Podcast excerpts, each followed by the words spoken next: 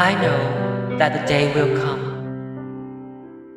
when my side of this earth shall be lost, and life will take its leave in silence, drawing the last curtain over my eyes. Yet stars will watch at night, and morning rises before, and hours heave like sea waves, casting up pleasures and pains.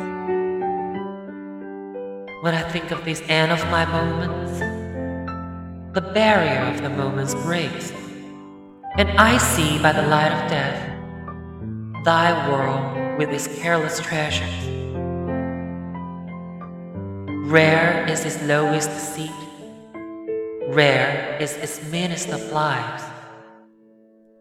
Things that I longed for in vain, and things that I got, let them pass. Let me but truly possess the things that I ever spurned and overlooked.